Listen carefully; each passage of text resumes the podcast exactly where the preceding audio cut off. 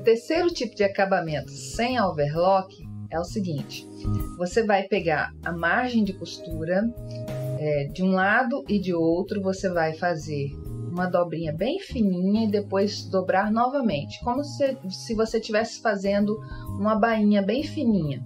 E aí você vai passar a costura. Pode estar usando ferro para facilitar.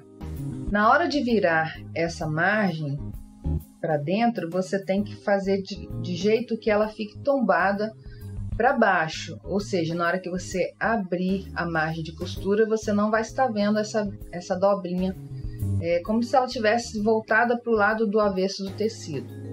Então, é, para ficar um acabamento bem bonito, é bom que seja feito dessa forma.